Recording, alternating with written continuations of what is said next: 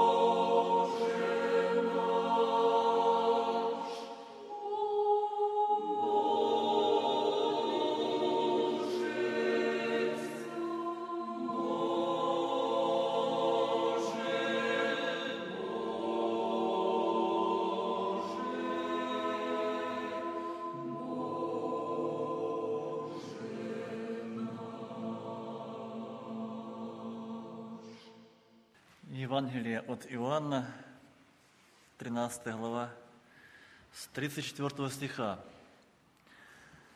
«Заповедь новую даю вам, да любите друг друга. Я возлюбил вас, да и вы да любите друг друга. Потому узнают все, что вы мои ученики, если будете иметь любовь между собою». Симон Петр сказал ему, Господи, куда ты идешь?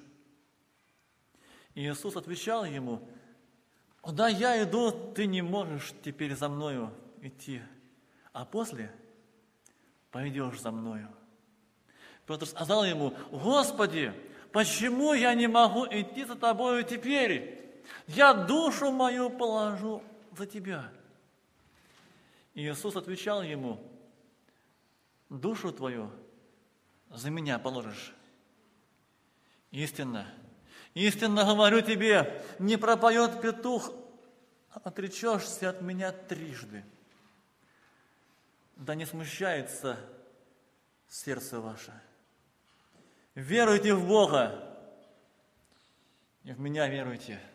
Аминь. Смущение – на тот недух сердца, который лишает человека понимания Божьего Слова и истины. Смущение мешает человеку увидеть себя в глазах Божьих, мешает заметить то, что невозможно пропустить. Смущение – это то, что лишает человека порой радости.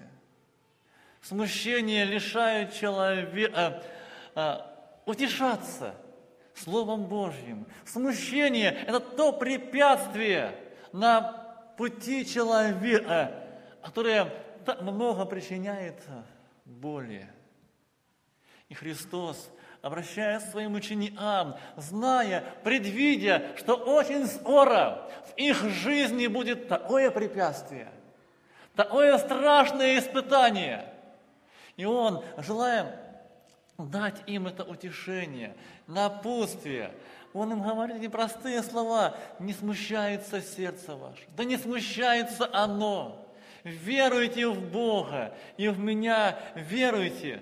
Друзья, дорогие братья и сестры, хорошая, простая фраза, но много в ней скрыто для каждого из нас – очень важного наставления.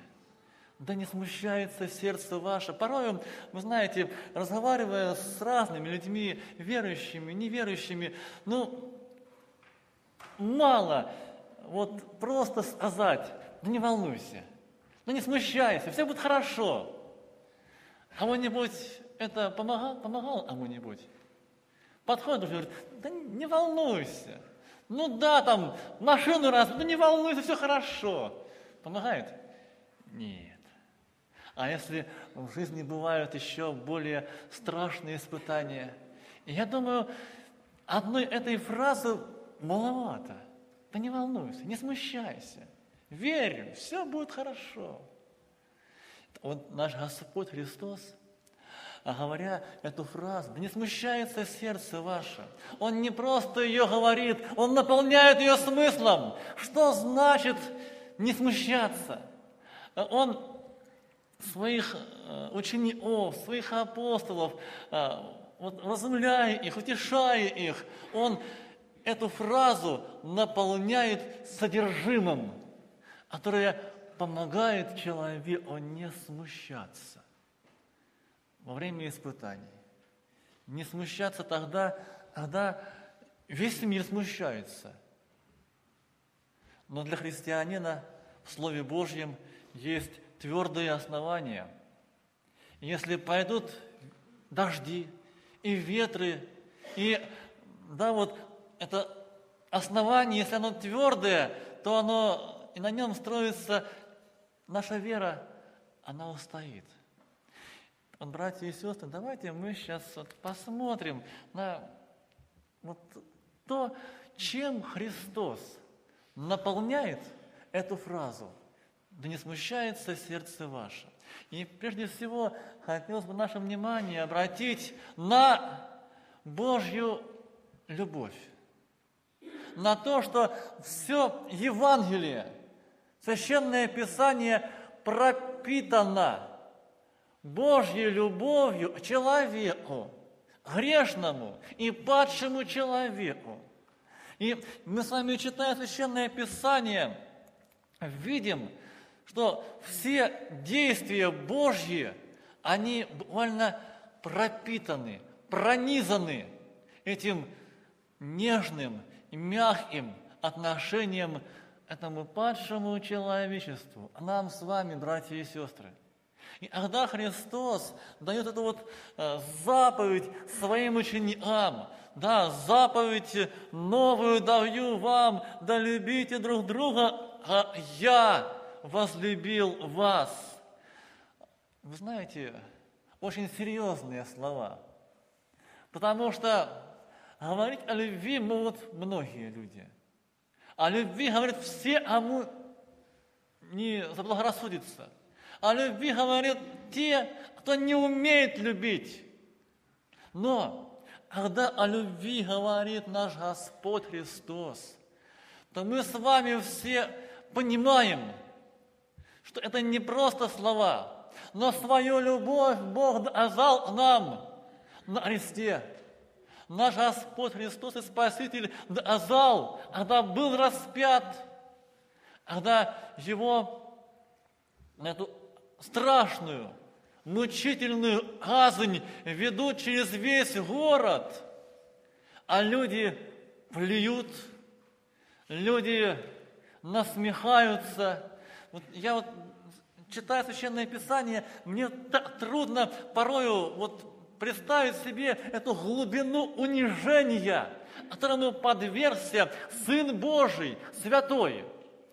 Помните, да, ну, мы читаем в Священном Писании, над ним издевались э, вот, во дворе Понтия Пилата, э, во дворце Ирода, над ним издевались в Синдрионе. А сегодня, вы знаете, читая Писание, удивился. Заметьте, Христа провели через весь город Иерусалим. По этой узкой улочке, где буквально вот люди были настолько спрессованы, там не было места, где вот даже присесть. Там вот эти вот эти все паломники, люди, пришедшие на для поклонения Богу, который еще буквально пару часов назад кричавший «распни его!» И вот по рядам этих речавших, распни его, по этим рядам ведут на распятие Сына Божьего. Вот представьте себе, кого было Христу проходить среди речавших «распни его». И эти люди, они не просто стояли. Да, были женщины, оплакивавшие его, на которых он обратил внимание. Не плачьте обо мне, а плачьте о себе и о детях ваших. Но это вот огромная серая масса, речавшая, плюющая, издевающаяся до сих пор. И среди них через нее проводят Христа на распятие.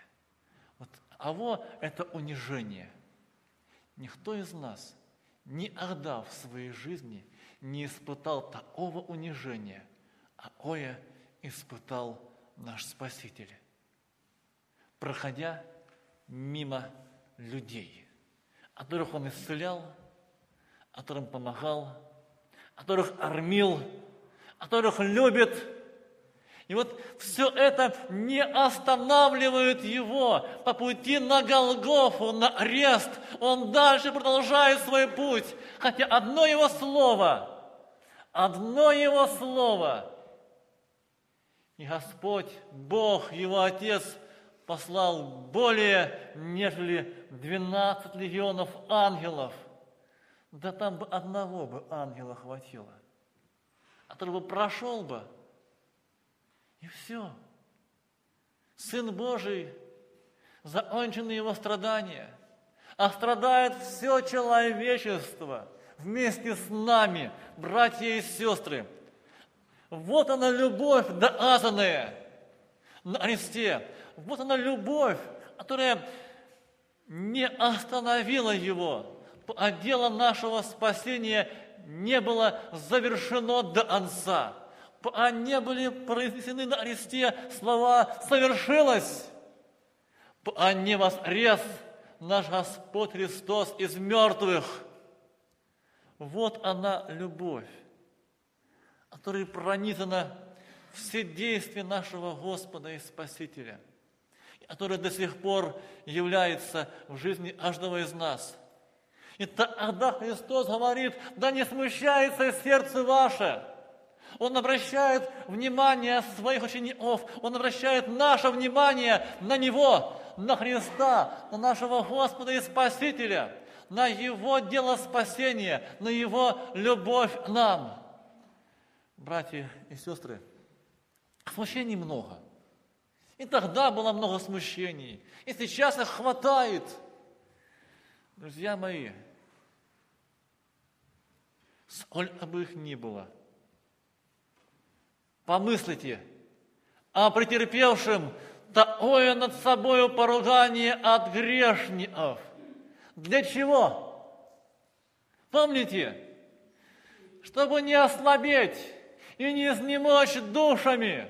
Вот оно смущение, которым может пребывать человек, смущение, которое приводит к ослабеванию – смущение, которое приводит к изнеможению. Понимаете, вот читаешь это послание евреям и понимаешь, вот э, что подразумевал Павел над изнеможением. Это вот состояние человека в пустыне и без воды. А да, вокруг ничего, голая пустыня, а пить нечего. И человек понимает, что вот он настал его конец, мучительный и страшный. Вот это вот изнеможение, есть единственный рецепт. Это вспомнить о любви нашего Господа и Спасителя. Дорогие братья и сестры, был еще один ученик, которого любил наш Господь Иисус Христос. Любил его, часто с ним разговаривал, часто останавливал его в его порывах не совсем правильных И вот этот ученик, слыша о любви а, Господа, слышит он новую заповедь, он смотрит на себя, и он видит, да я, да я готов за Христа и на смерть пойти. Да я эту любовь постиг. Я знаю моего Господа и Спасителя. И я за Него готов жизнь отдать. И вот Он говорит эти слова нашему Спасителю. И я вот удивляюсь. Вот эта вот фраза всегда для меня она была вот им гвоздем в этой беседе. А, этот вопрос Христа. И Иисус отвечает ему, душу твою за меня положишь. Я, вы знаете, читаешь ее, и буквально вот э, видишь э, вот этот вопрос, и пытаешься представить Петра, который слышит эти слова. Ты душу положишь, друг мой. Сегодня же ты отречешься. Ты не один раз отречешься, а три раза отречешься. Друг мой, да не об этом ты сейчас думай. Подумай о той новой заповеди, которую оставляет тебе твой Господь и Спаситель. О том, о чем действительно нужно нам думать. Любовь Божья явлена для каждого из нас, явлена для меня, для тебя, дорогой друг, явлена не просто так – а для того, чтобы я научился, я научился так любить, а любит меня. Ибо у вас должны быть те же чувствования. Священное Писание так говорит. Вот наша цель. Не бить себя в грудь. Да я готов за Христа. Друг мой, знаем мы себе цену. Знаем мы порою, что так мало готовы. Не просто душу отдать, а может быть даже временем пожертвовать. Знаем мы себя, братья и сестры, что не то что жизнь, а что-то более мелкое, мелочное, просто отдать ради Господа.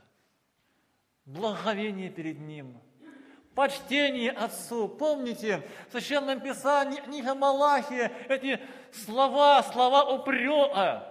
Сын чтит Отца и раб Господина своего. Если я Отец, то где почтение о мне? И если я Господь, то где благоговение предо мною? Братья и сестры, это малое, это малое. Почтить Господа – когда поем нашими песнопениями, вдуматься в то, что поем, и себя поставить на место того, кто поет это песнопение, себя представить и эти слова песнопения превратить в свою молитву Господу. Превратить свое почтение пред именем Его. Это не жизнь отдать за Господа. Это всего лишь мое отношение к Господу, почтение перед Ним, благоговение, научиться в малом быть верным пред Господом. Порой люди хотят быть верными во многом. Вот если бы у меня было мешок золота, вот тогда бы я, да. Вот та бедная вдова, имела две лепты и ничего больше. Разве это не образ для нас? Она для других людей это мелочь, а для вдовы это было все ее пропитание. Это вот ее жизнь была в этом. Она отдала, а дальше хоть умирай, хоть погибай. Нечего есть, и денег больше нету. Ну, братья и сестры, вот научиться быть Господу верным в малом – это великая цель. Это благословенная цель. Братья и сестры, в мелочах. Научиться отвечать на Божью любовь. И вот тогда, тогда вот мы снова, э, вот обращаясь к Священному Писанию, слышим слова Христа. Да не смущается, не смущается сердце ваше. Веруйте в Бога, и в меня веруйте. Христос напоминает нам о Его любви, Его отношении к нам. Он нам напоминает о том, что ну, наша жизнь должна быть похожа на Его жизнь. И вот сегодня, вот э, читая Слово Божье, э, мы с вами вот эти слова апостола Павла читаем. «Да испытывает же себя человек, и таким образом пусть ест от хлеба сего и пьет из чаши сей. Вы знаете, когда происходит испытывание самого себя перед вечерей, перед вечерей испытайте себя. Петр хотел себя испытать. Он был в себя уверен. Но вот испытание пришло в Слове Божьем, в словах Христа. Ты душу отдашь. Друг мой, брат мой, испытаем самих себя, прежде чем участвовать в заповеди Божьей. И вот тогда мы увидим свою огромную нужду в нашем Господе и Спасителе. Увидим то, что мы очень нуждаемся в Его помощи. И мы, склоняясь перед Ним в молитвах или песнопениях, мы с вами возносим Ему эти молитвы в благоговении перед Ним, в почтении к Нему, понимая свою нищету, свою нужду в своем Создателе, в своем Господе, и мы благодарим Его за любовь. Вот заповедь Божья – это одно из величайших проявлений Его любви к нам. Когда мы с вами, братья и сестры, снова и снова говорим себе, церкви и миру, Господь со мною. Он сопричислил себя, Бога Великого, а мне – грешнику. Мы с вами этим, этой заповедью подчеркиваем свою любовь не только Господу, но и братьям и сестрам по вере.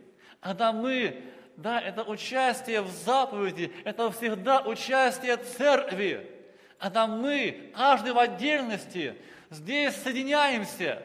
И вот здесь вот в вечере Господней является одно из исполнений новой заповеди, заповеди, которую дает нам Господь Христос. Да любите друг друга. Пусть эти слова останутся в нашем сердце. Братья и сестры, да не смущается сердце ваше. Веруйте в Бога, во Христа веруйте. Аминь. Братья и сестры, мы, вставшись, будем петь 85-й гимн. Песнь восхождения, 85-й. Руки Христа – это руки любви, чистые, нежные руки. Ты посмотри, эти руки в крови, знак истязания и муки.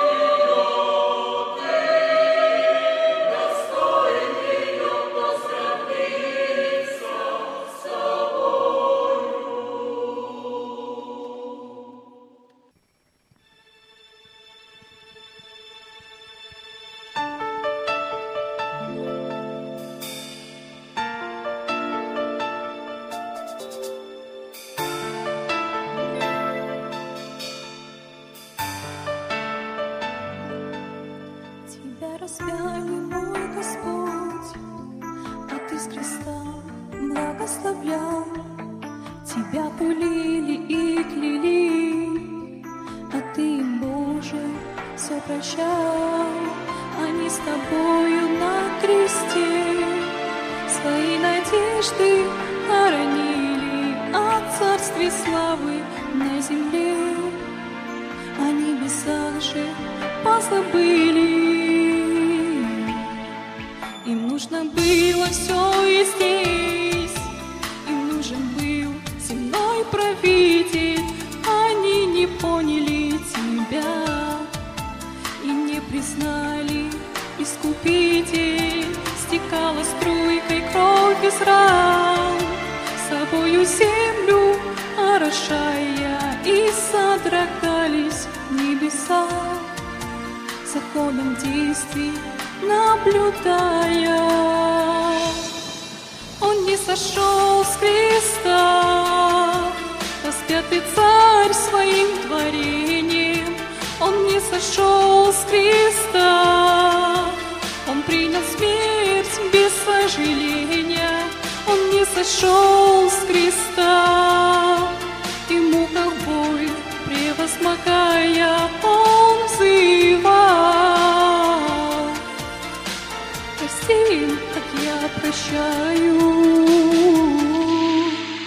Слеза упала на ладонь, пронзенную руками грешных, то небо плакало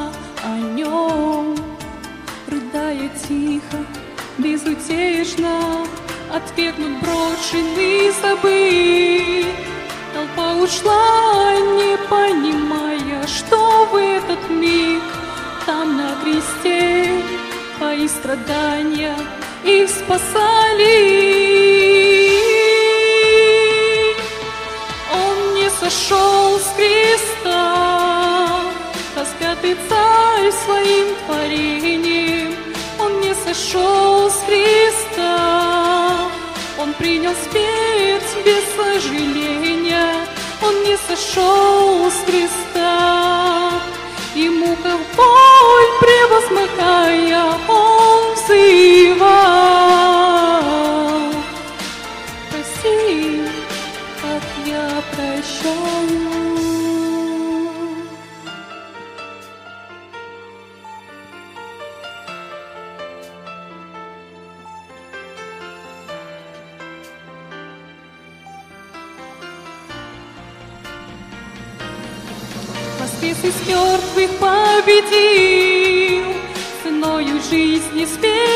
Смерти жала, С отцом собою примирил Он нас, и пропасти не стала, Он на себе замкнул войну, Добра и зла во веки сущих и победил, О мой Господь, Ты царь царей, Бог всемогущий. Он не сошел распятый царь.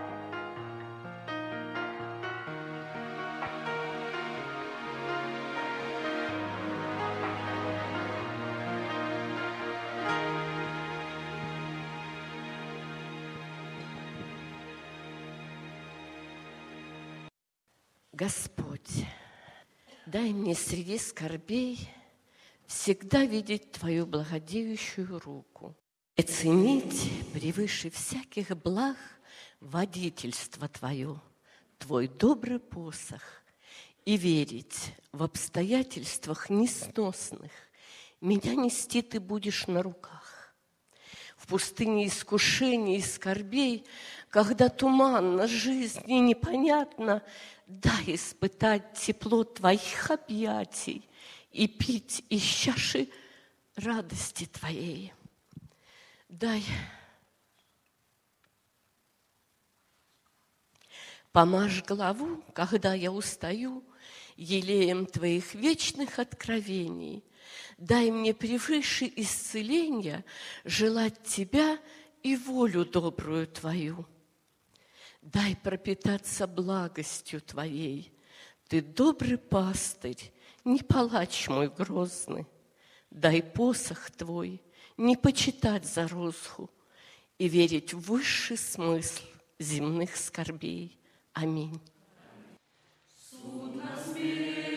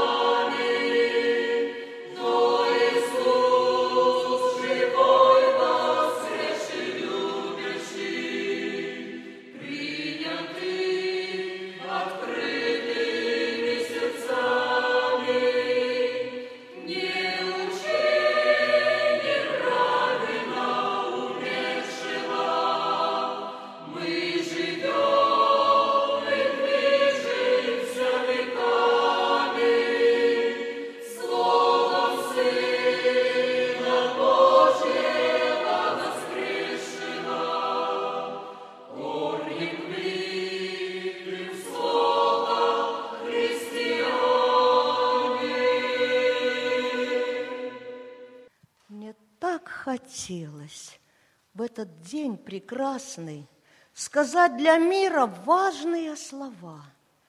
Пусть жизнь земная ваша будет не напрасной.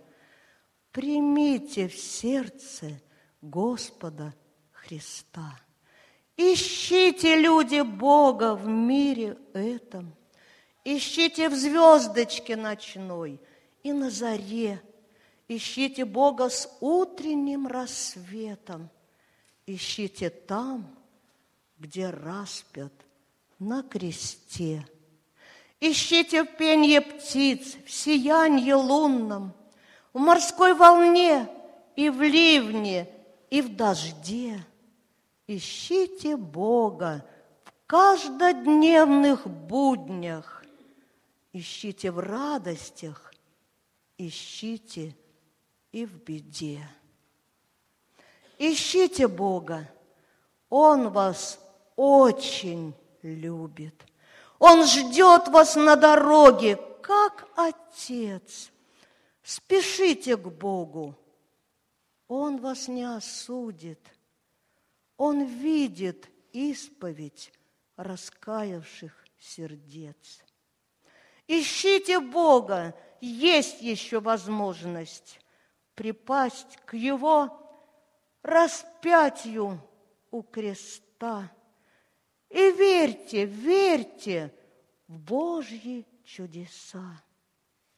Мне так хотелось в этот день прекрасный сказать для мира важные слова. Пусть жизнь земная будет не напрасной. Примите в сердце Господа Христа. Аминь. Будем читать отрывок Священного Писания, Евангелие от Матфея, 4 глава, 17 стиха.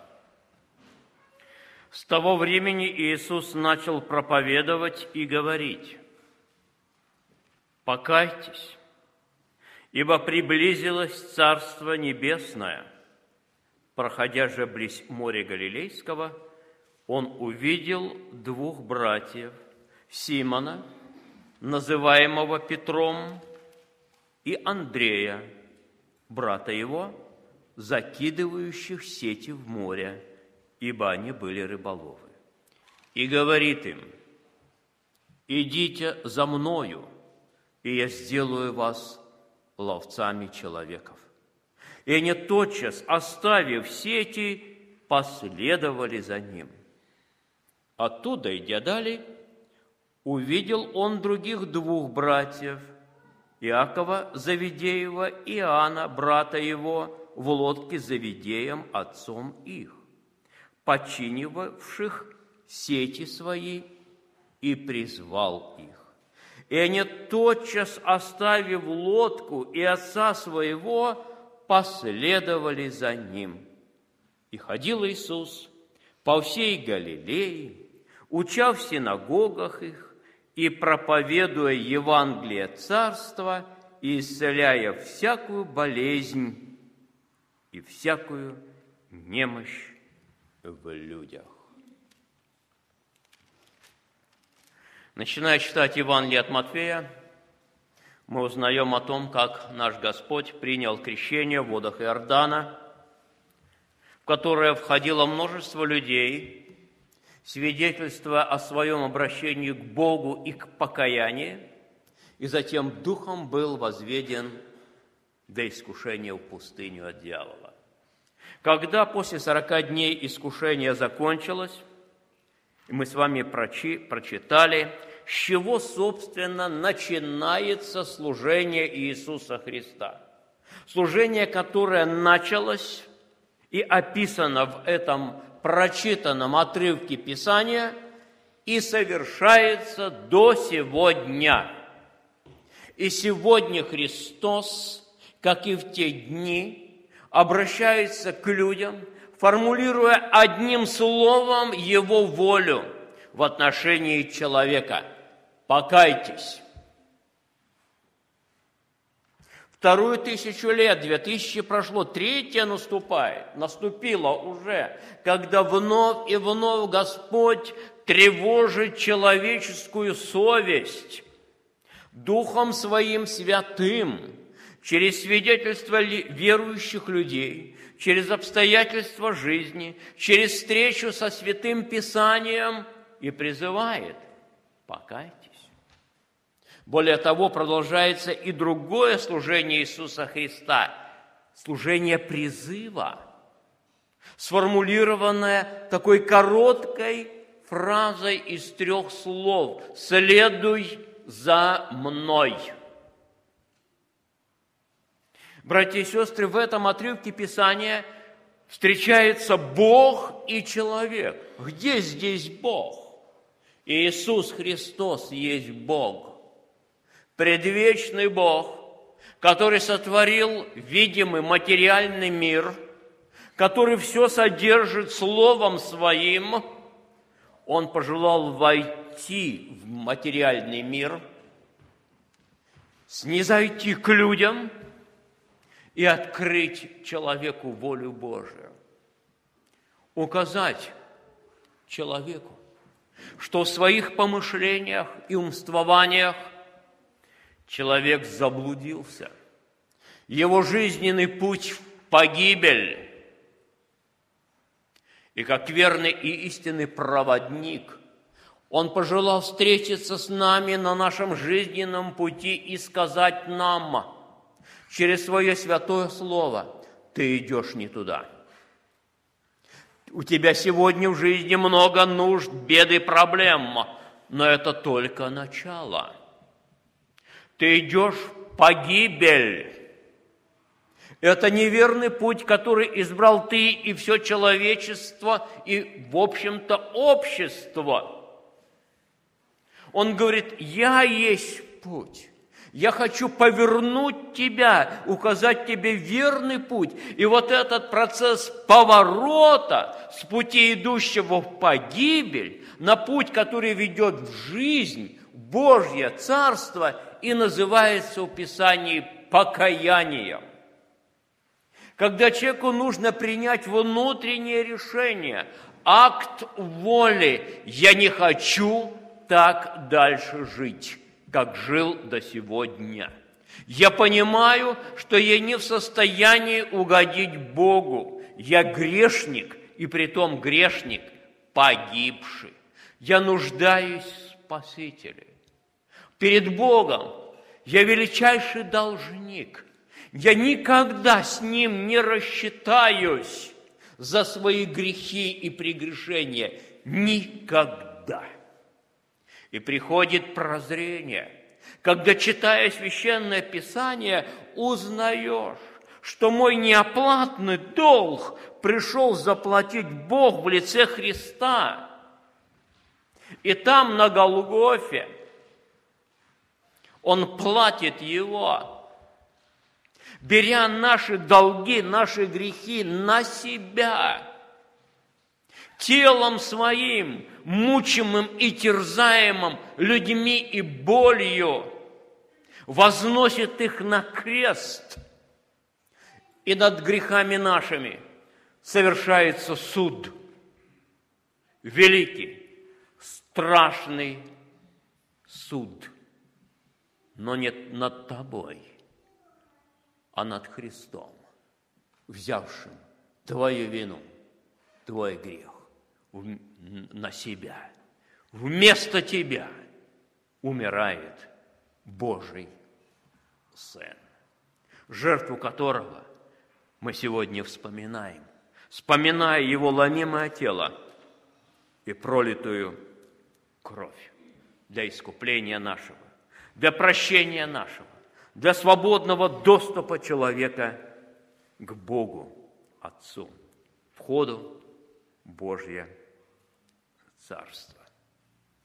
Примечательно, есть несколько здесь интересных нюансов и моментов в этой истории, что мы дважды встречаемся с призывом братьев. Петр и Андрей – братья. Рыболовы закидывают сеть в море. Господь их зовет, говоря, следуйте за мной. Далее мы с вами прочитали, он видит других, Иакова и Иоанна, тоже братьев и призывает их следовать за собой, и они, оставляя все, идут за ним. И в этом призыве, что начинается с призыв, с призывом братьев, на мой взгляд, есть очень важный намек. Пройдет какое-то время, когда он соберет своих немногих учеников, всего лишь 12, и назовет их, обращаясь с ним, скажет – Бог скажет человеку, вы друзья мои, ты друг мой. Позднее, когда отношения их станут более крепче и ближе, он скажет, вы братья мои, делая такой важный намек, что церковь, которую Господь созидает – то особое общество на земле, о котором, можно сказать, люди не от мира сего, это всегда братство.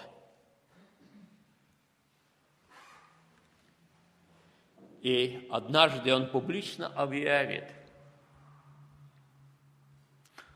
что те, кто следует за ним, кто исполняют его слово, те ему и брат, и сестра, и матерь. Вот почему мы, обращаясь друг к другу в церкви, называем всех братьями и сестрами. Его ломимое тело, которое сегодня вспоминаем, его пролитая кровь сроднила, ибо это братство и сестринство по крови Господа Иисуса Христа – гораздо важнее человеческого кровного родства. И третий момент, на который хочу обратить внимание, это призвание и какой-то удивительный, мгновенный отклик. И оставив все, последовали за ним. Вот это вот в душу брошенное слово, посланное особое послание Бога человеку. Пойдем со мной, следуй за мною. Мгновенный чудесный отклик, которого Бог ждет сегодня от всех людей. Еще при жизни здесь, на земле, Господь, обращаясь, говорил к людям, придите ко мне все, то есть последуйте за мною все, труждающиеся и обремененные, и я вас успокою. Я успокою. Я пошлю вам мир, внутренний, сердечный. Я дам вам способность пребывать в Божьем покое и Божьей радости – превозмогая жизненные печали и уныния, о котором мы сегодня с вами слышали.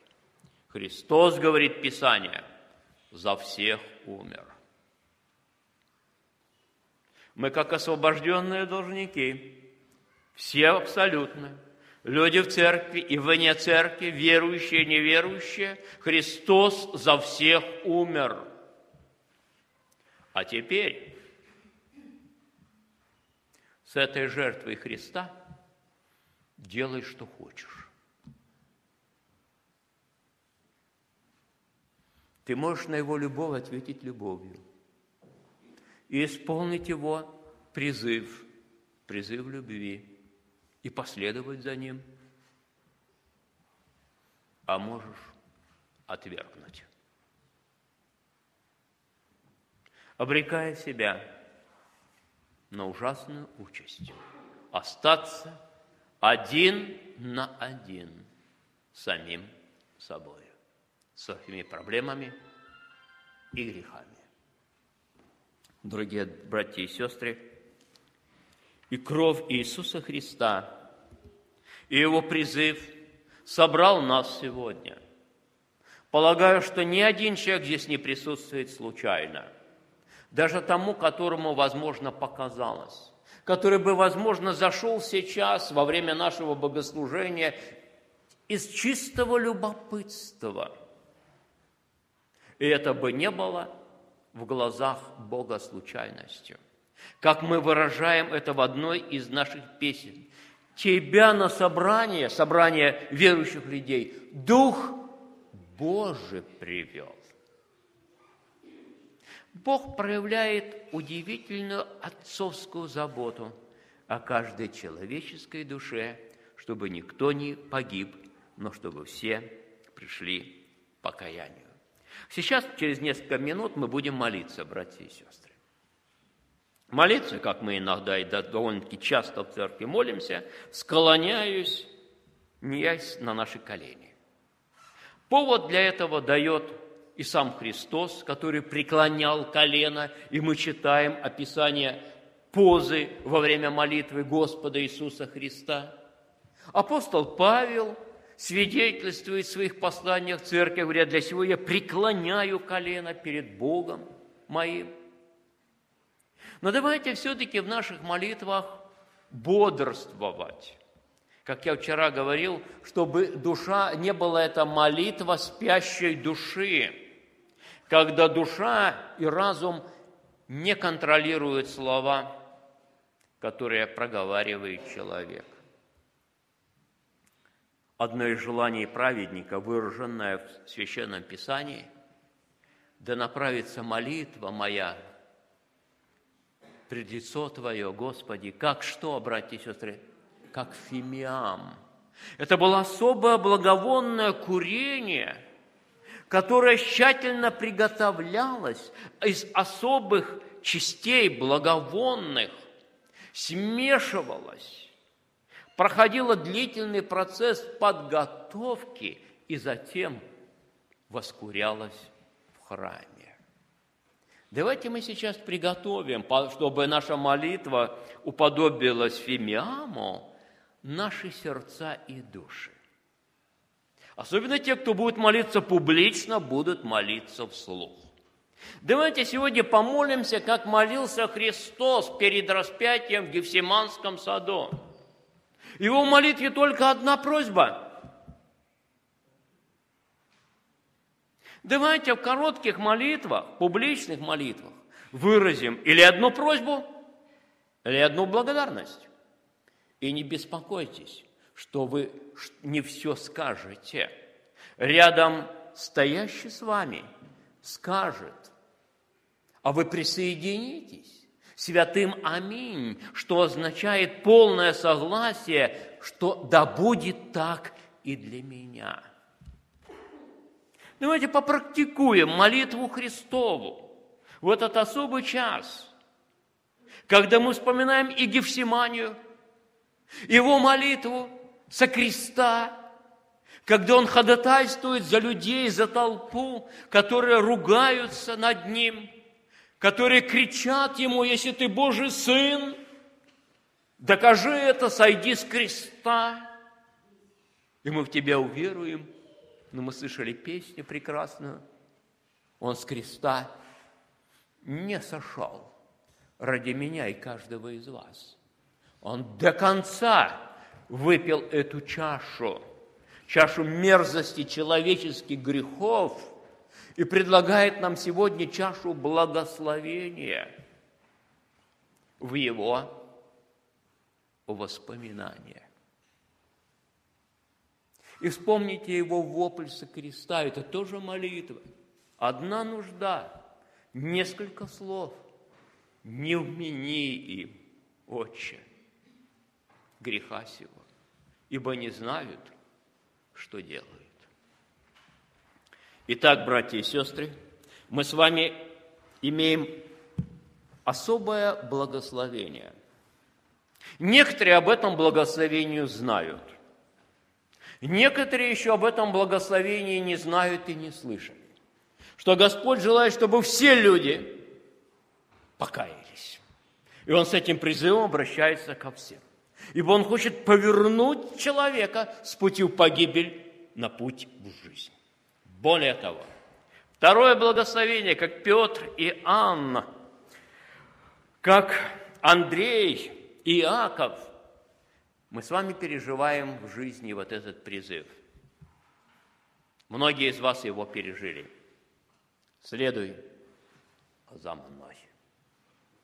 Это благословение, что этот призыв продолжается до сегодня. Давайте поблагодарим Господа за то, что Он продолжает служить нам, служить церкви, служить людям нашей земли. Поблагодарим Его в наших молитвах, попросим благословения на вторую часть служения. Аминь. Помолимся. Небесный Отец, мы благодарим Тебя за то, что Ты врач – наших человеческих душ, но не палач, желающий мщения. За то, что, Господи, Ты с любовью прикасаешься к нашим сердцам и душам, и по-отечески зовешь к покаянию, призывая следовать за тобой в жизнь, жизнь вечную.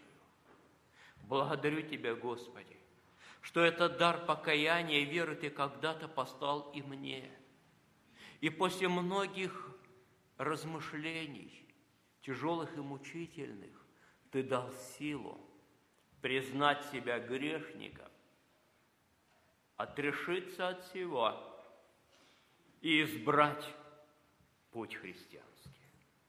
Благослови нас, Господи, почтить Тебя, нашего Спасителя и Господа, достойным участием в Новом Завете, вспоминая Твое ломимое тело и пролитую кровь за наши грехи. Аминь. Братья и сестры, все вместе мы будем петь 265-й гимн. Песню схождения 265. Путь Голгофе далек, кровь стекала из ран, Сколько мук и страданий во взоре. Иисус, дорогой, умирал на кресте, Принял тяжкие муки и горе. Иисус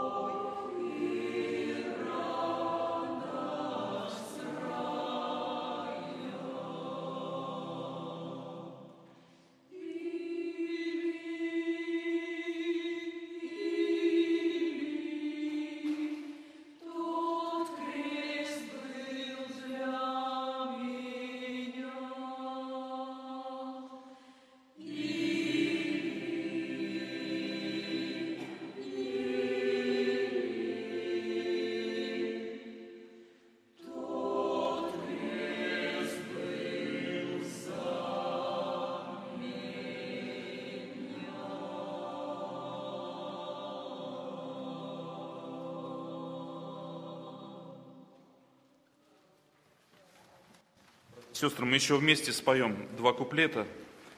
«Взойдем на Голгофу, мой брат», 273. Там посланный Богом Мессия распят.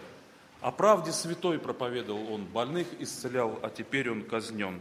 Пойдем перед ним. Будем петь первый и последний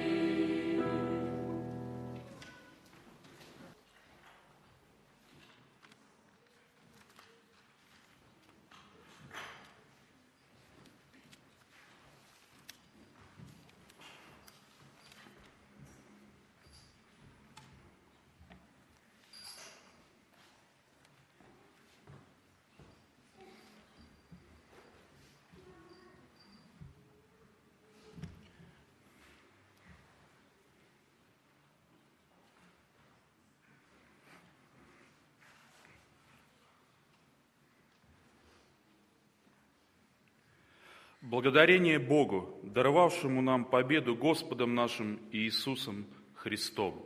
И мы возблагодарим Господа за это служение. Господь Иисус Христос, сердечно благодарим Тебя за победу, которую Ты совершил над грехом и злом, над смертью и адом. Господи, благодарим, что Ты возродил нас Словом Твоим, что Ты, Господи, заключил с нами этот новый завет в Твоей крови. Господи, преклоняясь и поклоняясь пред лицом Твоим, мы благодарим Тебя и славим за великий подвиг и за великую победу, Господи. Даруй, чтобы эта победа нечетна была в нашей жизни, чтобы, укрепляясь в вере через это служение, Господи, мы шли за Тобой, куда бы Ты нас ни повел, и да совершится воля Твоя в жизни народа Твоего. А за все прими сердечную благодарность и славу наш Господь, Отец, Сын и Дух Святой. Аминь. Братья и сестры, мы сейчас во время общего пения будем совершать материальное служение и будем петь 200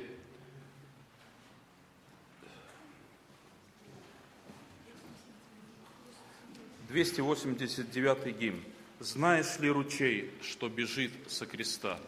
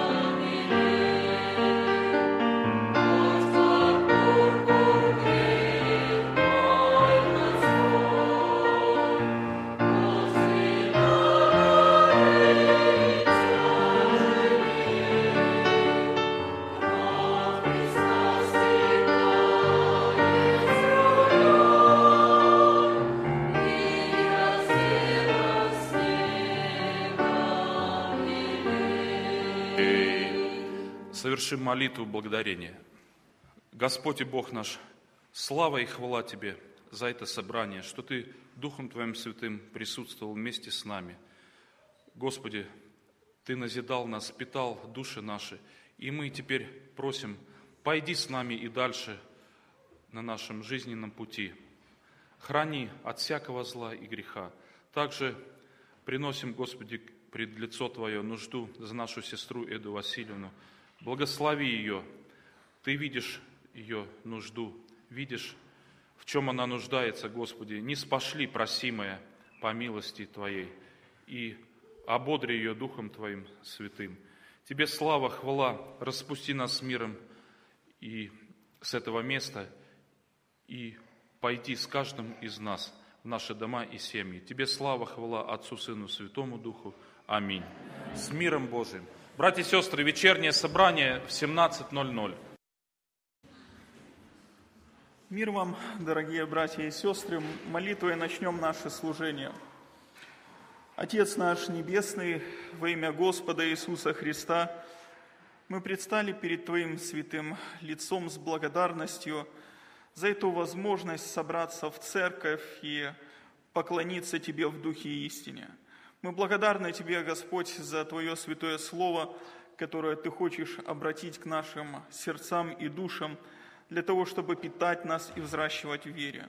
Благослови, Отец, это все служение во имя Твое, Твоим присутствием, Твоей благодатью, чтобы оно принесло Тебе славу и пользу нашей вере.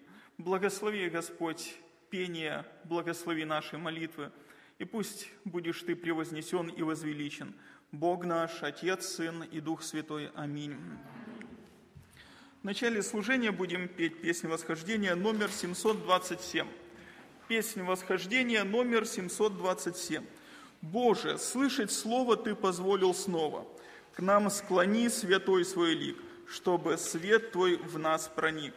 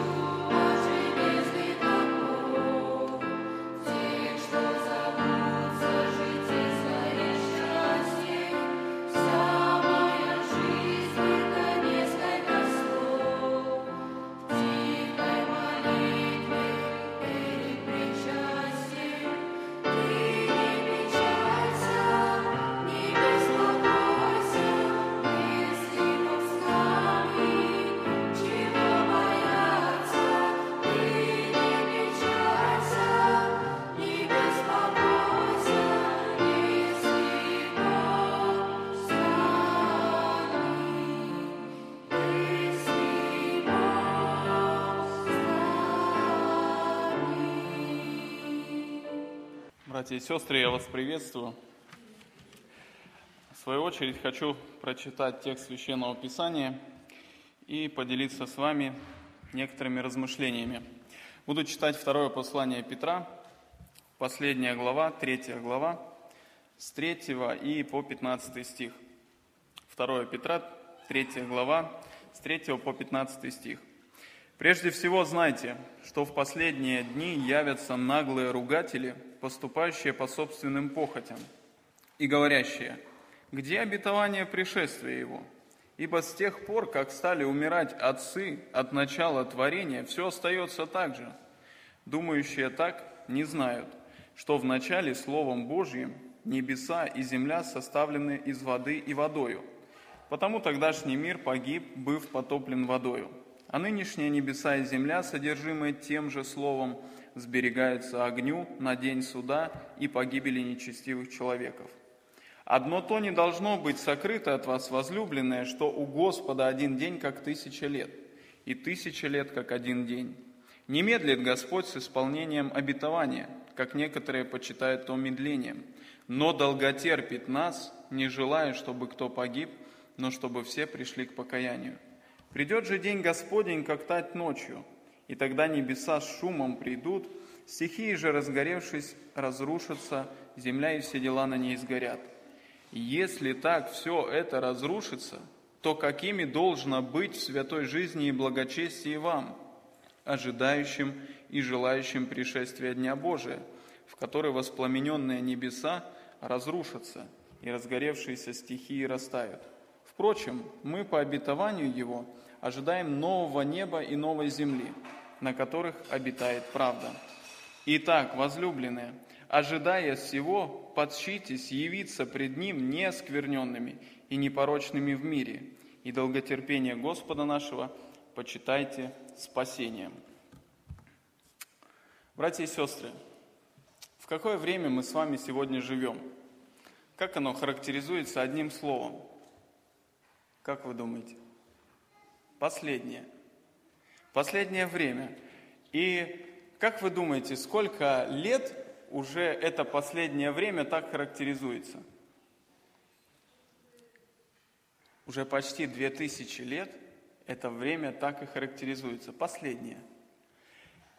С того момента, как наш Господь Иисус Христос вознесся на небеса к Отцу, наступило это последнее время – которое Христос придет за своей церковью. Свою очередь, я бы хотел бы обратить внимание на правильное и неправильное понимание долготерпения Божия.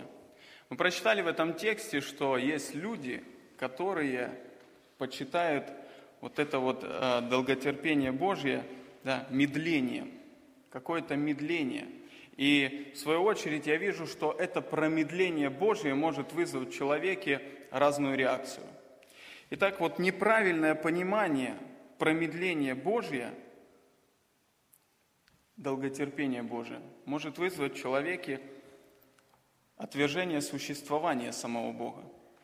Есть люди, которые также слышат что мы живем в последнее время, и суд Божий скоро изольется на эту землю, но видя, что уже почти две тысячи лет это не сбывается, враг душ человеческих может уловить человека и посеять мысль, что раз не сбывается, значит, значит Бога нет.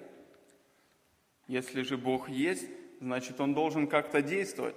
Есть люди, с которыми я общался, и они говорят, миром правит зло, ничего не меняется, дети умирают, войны, кровопролитие. Где Бог? Почему Он на это все смотрит? Я прихожу к одному выводу, его просто нету. Если Он такой добрый и благой, то почему Он никак не действует? Вот это отсутствие правильного понимания долготерпения Божия приводит людей к разочарованию, приводит к тому, что люди могут считать, что Бога вовсе нету. Второе, к чему может привести это неправильное понимание долготерпения Божия, это к сомнению в обетовании Божьем. Посмотрите, апостол Петр, когда пишет это послание, он предупреждает церковь, что в последние дни явятся лжеучителя, вот эти наглые ругатели, насмешники, глумители, которые говорят, где обетование пришествия Его? Где обетование? Они есть в Библии, так почему же они уже столько лет не исполняются? Эти люди ставят под сомнение праведность и истинность Божьего Слова. И мы сегодня можем быть подвержены тому, чтобы не искуситься этому. Люди, эти люди пытаются насмехаться над верующими, говоря, вы верите в то, что уже столько лет не сбывается. И некоторые неутвержденные люди могут поддаться этому искушению, могут поддаться и уловиться, а действительно ли Библия правда? Ведь опять же, повторюсь, уже почти две тысячи лет идет это последнее время, и Христос еще не пришел. Отсутствие правильного понимания долготерпения Божия может привести или дать сомнение в истинности Слове Божьем. Третье. Неправильное понимание может привести к распутной жизни. Посмотрите, какую характеристику дает Павел, ой, дает Петр этим людям. Это люди, наглые ругатели, которые поступают по собственным своим похотям.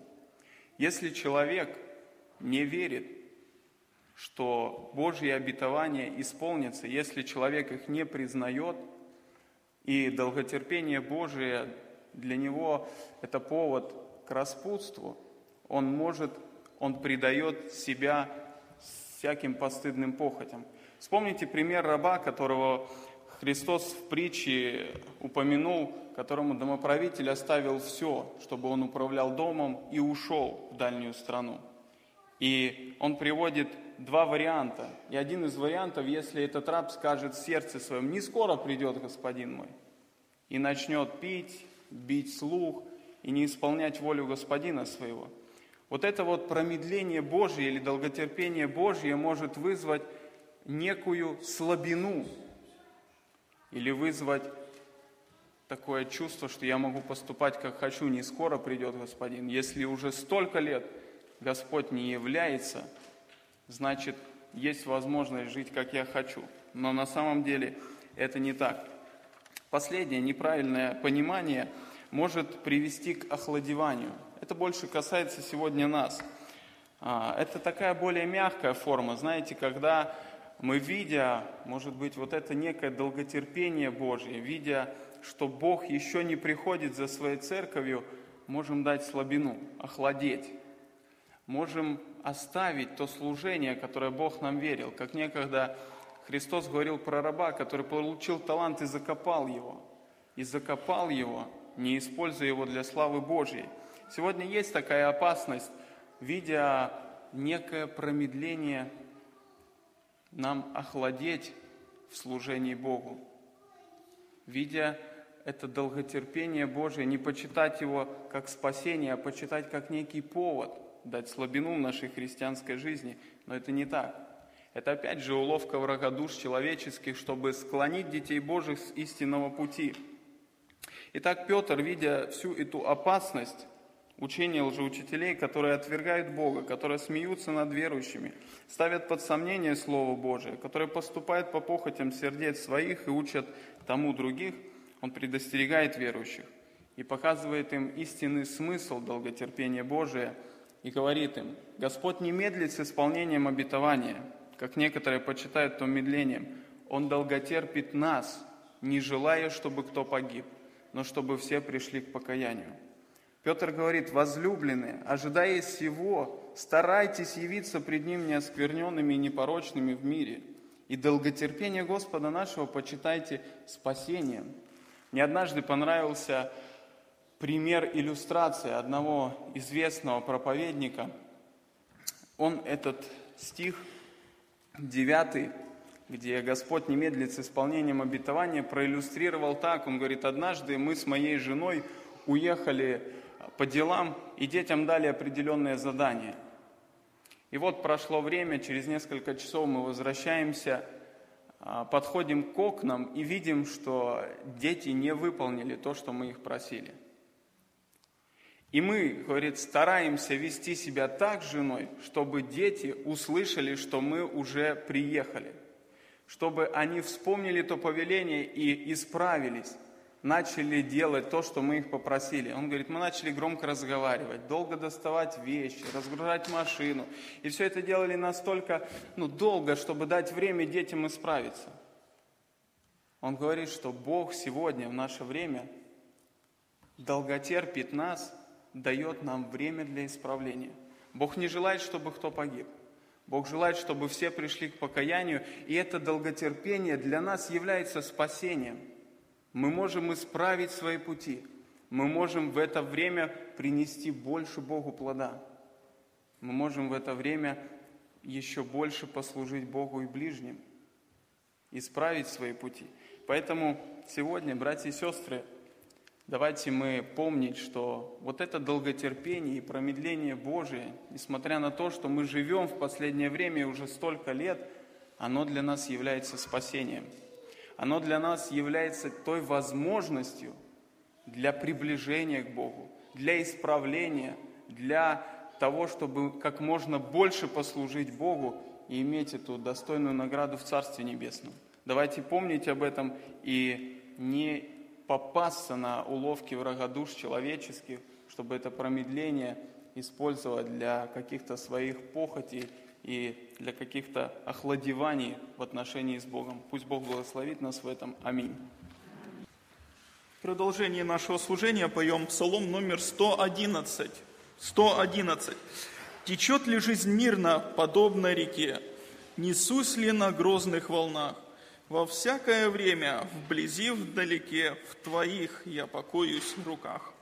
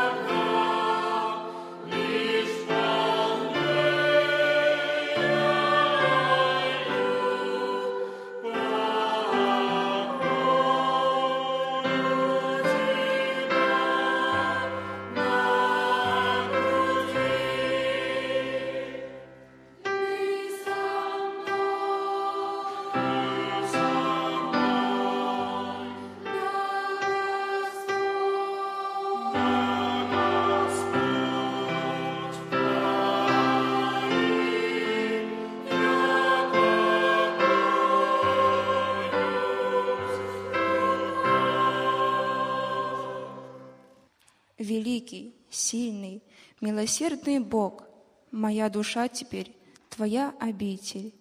Меня Ты защитил от всех тревог, Ты ласковый и нежный утешитель.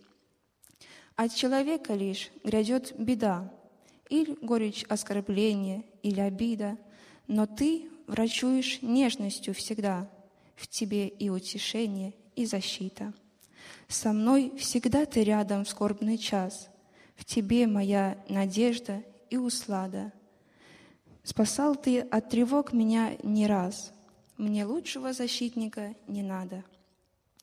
Мне хорошо и радостно с Тобой, Ты наполняешь благостью святою. Доволен я и жизнью, и судьбой, Ты их наполнил дивной полнотою.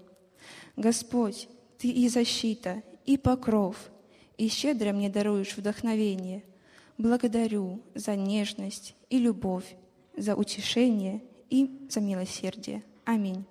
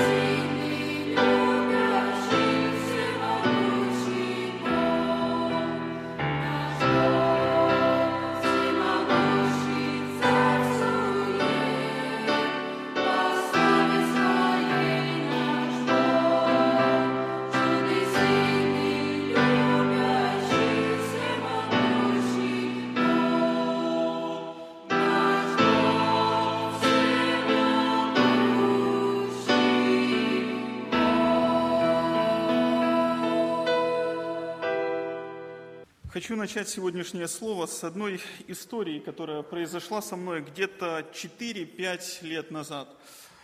В один вот такой теплый вечер после продолжительного рабочего дня я поехал посмотреть очередной заказ. Позвонил человек, и хотел он облицевать лестницу в доме камнем декоративным. И я поехал туда к нему. Как часто это бывает, лестница оказалась кривой, со множеством различных углов, выступов, которые он хотел все аккуратненько обойти этим камнем. Около часа, может быть, полутора мы с ним обсуждали различные тонкости по работе, как это все сделать так, чтобы он был доволен. И в итоге мы договорились, что созвонимся с ним позже. Он а, находился, этот дом, около седьмой школы. После вот такого продолжительного диалога, достаточно уставший, плюс ко всему еще и голова болела, я сажусь в свою машину и еду домой. Еду от седьмой, э, от седьмой школы э, по улице Союзной вот сюда, в сторону улицы Мира. И погрузился вот в эти размышления. Я уже думаю, как, что делать. И очень глубоко задумался. Плюс усталость, плюс некое недомогание. И я еду за рулем автомобиля и смотрю, как знак «Стоп» проскакивает мимо меня. Я мгновенно опомнился, жму на педаль тормоза и понимаю, что машина меня не слушается. Вдруг приходит озарение, боль уходит, сонность отходит. Я понимаю, что я лечу на главную дорогу без остановки.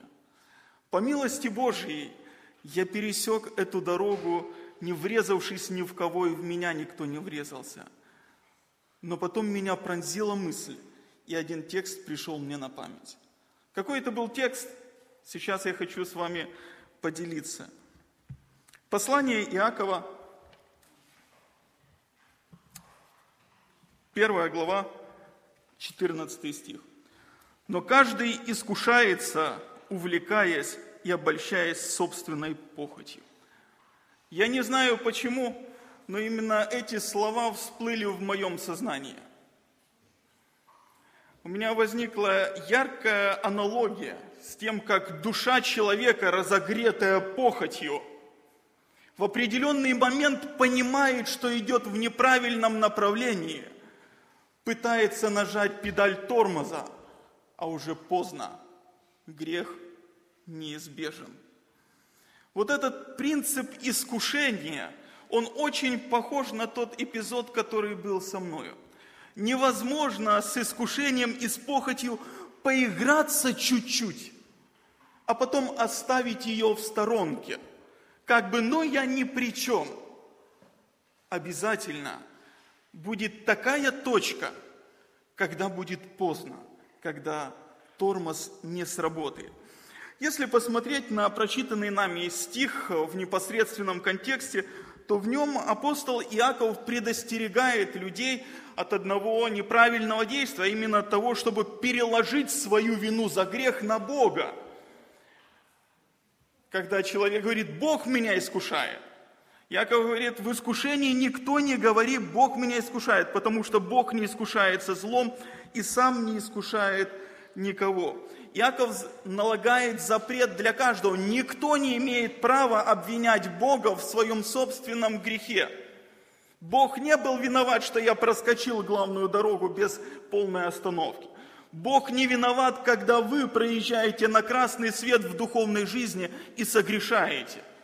Это не Божья инициатива и не Божья воля. Это наша невнимательность. Это наша ответственность. Но нередко человек почему-то пытается переложить свою ответственность на Бога. Конечно, э, за редкими исключениями это бывает прямое обвинение. Ты виноват, когда уже ожесточенный человек высказывает претензию в адрес неба и винит Бога во всех бедах своей жизни. Такое редко бывает. Но бывает. Но гораздо чаще бывает косвенное обвинение Бога в своем согрешении, как было в истории с Адамом. Помните, когда первые люди пали, Господь приходит к ним навстречу, говорит, Адам, где ты? Адам прячется, кое-как выходит на эту встречу. Господь у него спрашивает, не ел ли ты от дерева, от которого я запретил тебе есть? Помните вот эту вот плеяду аргументов Адама? Он говорит, жена, которую ты мне дал, она мне дала, и я ел. Вначале Адам перекладывает свою вину на жену, а потом, в конце концов, перекладывает свою вину на самого Бога. Вот оно косвенное обвинение Бога в своем грехе. Всякий раз, дорогой брат, сестра, когда ты винишь в своем согрешении ближнего, ты обвиняешь тем самым Бога, ведь этого ближнего рядом с тобой поместил Господь. Если продолжить вот эту логику, то можно прийти к тому, что Бог, ты поместил меня рядом с этим человеком, и ты виноват, что он меня спровоцировал на грех. Нередко в разбитой семье один из супругов бросает упрек другому и говорит, ты мне жизнь разломал или разломала. Бывает и такое. А кто тебе дал этого супруга? Бог. Значит, Бог твою жизнь разломал. Яков говорит, никто не говорит так. Никто не говорит, не перекладывая этой ответственности. Так говорить никто не имеет права. И он приводит очень веский аргумент. Он состоит из двух частей. Он указывает на характер Бога и на дела Бога. Он говорит, Бог не искушается злом. Он никогда не является движущей силой искушения. Бог испытывает человека, но не с целью повергнуть его в грех, но с целью сделать его лучше, с целью показать человеку правдивую картину на его самого. Бог иногда допускает даже искушения в нашей жизни, но и дает силы их преодолеть. Помните, как было с нашим Господом Иисусом Христом? Как Он попал в пустыню для искушения от дьявола? Помните? После крещения. Дух Святой сошел на него в виде голубя, а потом мы читаем, немедленно после того Дух Святой ведет его куда? В пустыню для искушения дьявола. Но тот же Дух Святой, который привел его туда, в пустыню, тот же Дух и дал ему силы победить эти искушения от дьявола. И потом мы читаем, что Христос входит в силе Духа в Галилею и проповедует, покайтесь, ибо приблизилось Царство Небесное. Яков утверждает, что характер Бога не имеет ничего общего. Бог не искушается злом. Самого Бога невозможно склонить сделать зло. Невозможно заставить сделать грех. Это противоречит его святой природе. Мы читаем, что Бог есть свет, и нет в нем никакой тьмы. А чуть-чуть ниже мы читаем о Боге, Иаков пишет, что в нем нет никакого изменения, Бог не меняется. Поэтому Бог никак не может быть виноватым в твоем и моем согрешении. И дальше он говорит, посмотри на характер Бога и посмотри на дела Бога, которые вытекают с этого характера. Он говорит, и сам не искушает никого. Его самого нельзя искусить. И сам не искушает. Бог не подталкивает нас к греху, но дает силы для преодоления. Книга притчи, 19 глава, 3 стих говорит так. Глупость человека извращает путь его, а сердце его негодует на Господа. Еще тогда, в древности, мудрый Соломон подметил, что глупый человек извращает свой путь, извращает свой образ жизни, а потом в конце концов негодует на Бога, сетует. Но виной тому не Бог, а глупость человеческая. Так и здесь Иаков налагает достаточно строгий запрет – для всех людей. И показывает он на настоящий источник искушения. Источник искушения не Бог, но твоя собственная похоть. Посмотрите, 14 стих. «Но каждый искушается, увлекаясь и обольщаясь собственной похотью». Достаточно интересное словосочетание – собственная похоть, и каждый. Принцип искушения один и тот же для всех, но с индивидуальными подстройками под каждого. Каждый из нас и каждый исходящих здесь по земле искушается по одному и тому же принципу. Но у каждого из нас есть свои слабые стороны. Есть собственная похоть, есть индивидуальные подстройки. Кто-то слаб в одном, кто-то слаб в другом, кто-то слаб в третьем. Мы видим, что это распространяется на всех. И каждый в какой-то момент жизни испытывал искушение. Я не думаю, что здесь в зале присутствуют люди, которые не переживали бы ни разу искушения в своей жизни от собственной похоти. Таких не существует. Этот механизм работает в каждом. И причина не во внешнем объекте, который нас соблазняет, в данном случае Яков говорит, а причина в твоей падшей природе. Внутри нас есть определенная предрасположенность ко злу, которая может увлекать нас. Каждый, дорогой брат мой и сестра, не Бог тебя искушает и меня, но каждый искушается сам собственной похотью. Кто-то искушается мамоной, кто-то растлением плоти, кто-то искушается ленью, кто-то праздностью, кто-то воровством, кто чем, кто-то непослушанием. У каждого есть собственная похоть. И посмотрите на вот этот вот принцип, о котором было в начале сказано, как это работает. Увлечение и обольщение. Кто-то сказал, что похоть – это мать греха. Похоть, зачав, рождает грех. И кто-то дальше остро подметил, здесь выкидышей не бывает. Здесь выкидышей не бывает. Если похоть зачала, то грех родится. Если эту похоть не умертвить в начале – Достаточно тонкие слова. Каждый увлекается и обольщается собственной похотью. Увлекать подразумевает тащить. Человек видит некий объект, и это слово передает движение к этому объекту, внутреннюю тягу. Вот похоть – это некая движущая сила, это энергия, которая нас ведет к привлекаемому объекту. Само слово по себе похоть – это сильное желание, оно может быть нейтрально.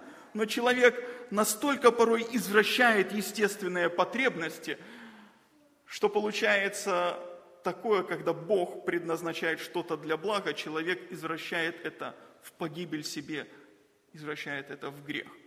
Итак, увлечься – это внутри тянуться, это заигрывать не с грехом – это некий интерес к греху, предрасположенность к определенному согрешению. Он увлекается и обольщается. В данном случае слово «обольщение», оно подразумевает крючок, скрытый под наживкой. Ведь правда же, поставьте себя на место рыбы, которая плавает в водоеме, и видит жирного червяка, который вращается и кажется ей вкусным. Она уже слюньки поглатывает, думает, о, какой прекрасный день, какой классный червяк. Подплывает к нему, глотает, а там наживка. Вот точно так же человек, который увлечен и обольщен собственной похотью, он видит лишь привлекательность этого объекта, видит его внешнюю красоту, но не видит той опасности, которая стоит за ним. Вспомните, как было с Евой в Эдемском саду после хорошей пиар-компании от дьявола, когда он таким образом разрекламировал запретный плод, что Ева посмотрела на этот плод и подумала, приятно на вид, хорошо, вожделенно дает знания. Она не видит тот крючок, который стоит за этим непослушанием. Нередко, дорогой друг, брат, сестра – в нашей жизни бывает что-то похожее. Внутри загорелось. Хочу. Хочу. Сел в сторону, я хочу. Кажется, вот, вот именно это мне надо на этот момент. Вот если я сейчас не удовлетворю свое желание, весь мир остановится, и я умру. Но однако же мы не видим, что нередко после какого-то кратковременного, может быть, более-менее продолжительного удовлетворения собственной похоти приходит прозрение. Что я сделал? Вот эту сладость омрачает чувство осуждения, чувство вины внутри. Думаешь, Господи, помилуй. Господи, помилуй. Яков показывает не только принцип искушения, каждый увлекается и обольщается собственной похотью, но он говорит и о последствиях. Он говорит, похоть, зачав, рождает грех, а дальше сделанный грех рождает смерть. Кто-то метко подметил, что здесь Иаков описывает историю трех поколений. Бабушка – похоть, мама – грех и дочка – смерть. Эта плеяда, она идет одна за одним, одна за другой. И если похоть разогрела душу, родила грех, то и придет смерть. Интересно, как некоторые исследователи истолковывают слово «сделанный грех». Они иногда говорят, что в данном случае можно понимать как совершеннолетний или зрелый грех. В таком случае Иаков смо- смотрит на грех как на некую личность. Вначале это что-то появляется, потом это рождается, доходит до совершеннолетия, живет в нашей жизни, и потом это губит нас. Это очень серьезное предостережение. Кто-то сказал, что грех становится взрослым, когда превращается в стойкую привычку, определяющую характер человека. Грех становится взрослым, когда превращается в стойкую привычку, которая определяет характер человека. Вот этот рожденный грех, если его не погубить, он будет расти.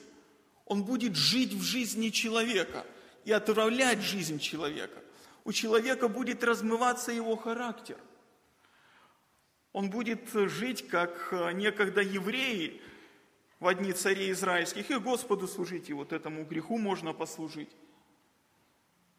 Совершеннолетний грех живет в жизни человека и приводит к смерти. Какой именно смерть Яков здесь не уточняет. Физическая ли это смерть, духовная или вечная. Но так или иначе, какой бы то ни был грех, живущий в жизни христианина, он всегда приводит к нарушенным отношениям с Богом. Он всегда приводит к потере радости от христианской жизни. Он всегда лишает человека смысла и целостности. Такой грех отравляет жизнь. Поэтому, дорогой брат, сестра, гораздо проще, согласитесь, наказать малого ребенка, чем уже совершеннолетнего. Так или нет? Гораздо проще объяснить что-то маленькому, а не когда он уже вырос и говорит, я сам, я знаю, подождите. Вот точно так же гораздо проще бороться со грехом, когда он еще маленький. Но лучше бороться с ним, когда он еще вот в этом вот состоянии зачатия, когда приближается к тебе в образе похоти и подогревает твою душу. Как-то я говорил, что однажды мы ехали на сессию с братом, и подвозила нас одна женщина на Блаблакаре. И мы с ней разговорились, очень много беседовали с ней. И это достаточно деятельная была женщина. Она одна с э, несколькими детьми в Брянске держит магазинчик с игрушками, ворочается как может в этой жизни. И она обронила в нашем разговоре такую фразу. Говорит, я не привыкла себе отказывать.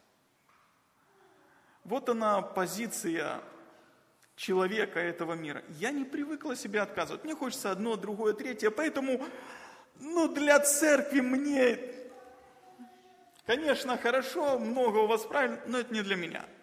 Вы знаете, я тогда подумал, что это образ только человека этого мира. Но позднее я начал замечать за собою, что я не привык себе отказывать. Дорогой брат, сестра, имеешь ли ты этот навык отказывать самому себе? Говорить своей похоти и прихоти «нет» или говорить своему нежеланию «да, буду». Ведь практически к этому и призывал Христос в начале своего служения, в продолжении своего служения. Отвергни себя, возьми крест свой и следуй за мною. Отвергни себя. Некоторые переводы так и переводят этот текст. Скажи себе нет. А Богу да. Можно, знаете, друзья мои, иметь некий благочестивый вид, но своей практической жизни себе не отказывать, себе любимому. Проще отказать Богу, проще отказать церкви, проще отказать ближнему, но не себе. Даже в народе говорится, своя рубаха ближе к телу. Свое желание, оно более насущное. Я не говорю о том, чтобы иметь некое небрежение о насыщении тела или махнуть на себя, на свои естественные потребности, на естественные потребности семьи. Нет. Я не, не говорю, что махнуть на это все рукой, но я говорю о том, что у нас есть желания, которые можно записать в эту категорию прихоти или похоти, которые мешают нам быть послушными Богу. И эти желания надо гасить в самих себе. Внутри самих себя вот этот зародыш надо умертвить. Иначе, как кто-то подметил, повторюсь, выкидыша не будет. Похоть требует действия. Похоть никогда не останется только в рамках твоего сердца, твоего ума. Она рвется наружу. Знаете, как некий вот зародыш из яйца – он стучится, пробивает эту скорлупу и вылазит. Вот точно так же и похоть, она стучится в твоем сердце и побуждает к действию. Если не сказать «нет», выкидыша не будет. Грех неизбежен. Тогда придется бороться через покаяние и исповедание. Чем больше места давать похоти в своей жизни, тем больше в ней будет греха, и тем больше будет разрушенных отношений с Богом. Поэтому, дорогие братья мои и сестры, Яков предостерегает, не обманывайтесь, братья мои возлюбленные. Не обманывайтесь.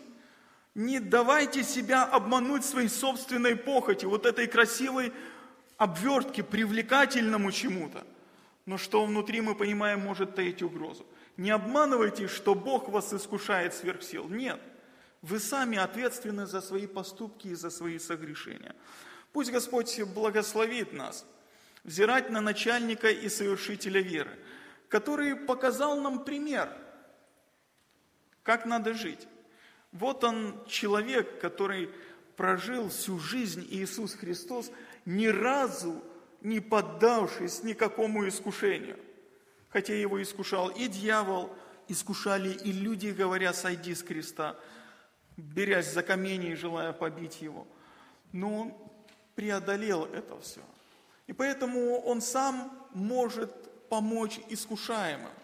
Дорогой брат мой, сестра, если похоть восстает на душу, то надо прибегать к Господу Иисусу Христу, который может дать свою благодать, которая необходима будет для тебя и достаточно для того, чтобы преодолеть эту похоть, преодолеть этот грех.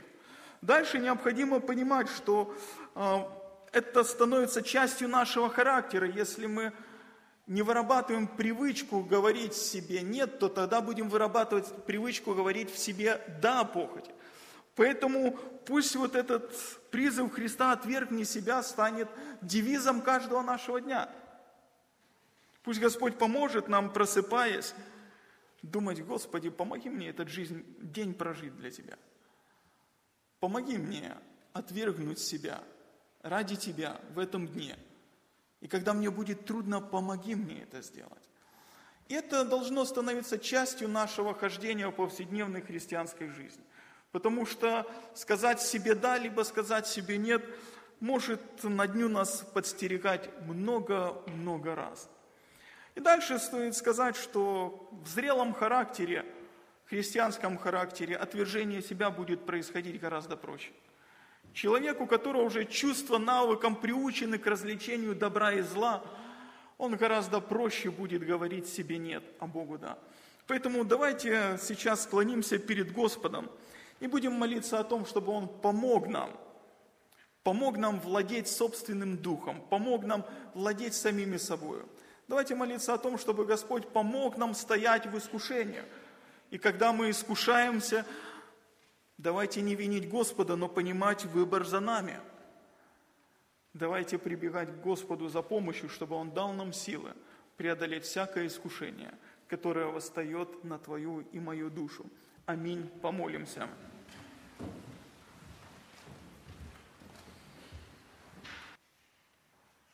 Отец наш Небесный, благодарим Тебя за то, что Ты, восхотев, родил нас словом истины. Благодарим Тебя, Господь, за то, что Ты являешься источником всякой благости, потому что от Тебя исходит всякое даяние доброе, всякий дар совершенный. Ты наш Отец, и мы сердечно благодарны Тебе за то, что Ты открыл нам самого себя в Священном Писании. Помоги нам, Господь, в своем хождении перед лицом Твоим никогда не склоняться к оправданию или извинению собственных прегрешений перед Тобою, пытаясь переложить вину на других людей и в конце концов на Тебя. Помоги, Господь, каждому из нас брать ответственность за свои поступки в своей жизни и быть готовыми встречать последствия. Мы благодарны Тебе, Господь, что можем вверяться в Твои милостивые руки и испытывать в своей жизни Твое долготерпение и радоваться Твоему прощению, Твоей милости, Твоему оправданию, Твоему очищению. Господи, мы благодарны Тебе за Твое Слово, которое показывает вот этот механизм искушения и греха. Помоги нам понимать, что одно идет за другим – Научи нас, Боже, в каждом дне отвергать самих себя. Помоги нам умершлять в своих сердцах и душах плотские похоти, которые восстают на наши души, не давая им места, не давая им зреть внутри нас и выражаться в сделанный грех. Отец наш, мы хотим в своих домах, в своей жизни жить с Тобою, а не со грехом – Поэтому помоги, Господь, нам идти путем освящения во все дни жизни нашей.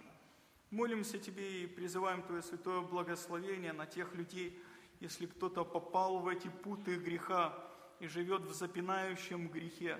Пошли, Господь, свою благодать и избавление от него, чтобы дети Твои могли полноценно славить Тебя и радоваться о Тебе. Благодарим Тебя, Господь, за все предостережения – за все наставления, за всякое утешение, которое мы получали от Тебя в этом дне. Благодарность Тебе, Господь, и за это слово, и за это служение. Тебя превозносим, Тебя прославляем, Бога нашего, Отца, Сына и Святого Духа. Аминь. Так, в конце нашего служения будем петь песню восхождения номер 745. Песнь восхождения – номер 745. «Да будет Отцу Всеблагому хвала».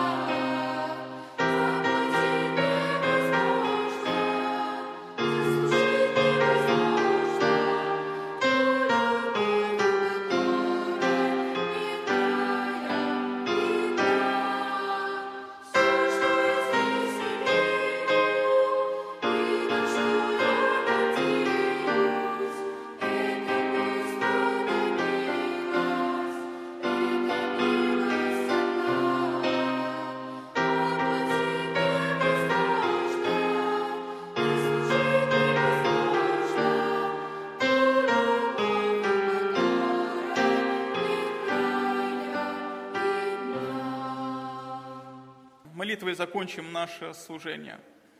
Благодать Господа нашего Иисуса Христа, любовь Бога Отца и общение Святого Духа да пребудут со всеми нами. Аминь.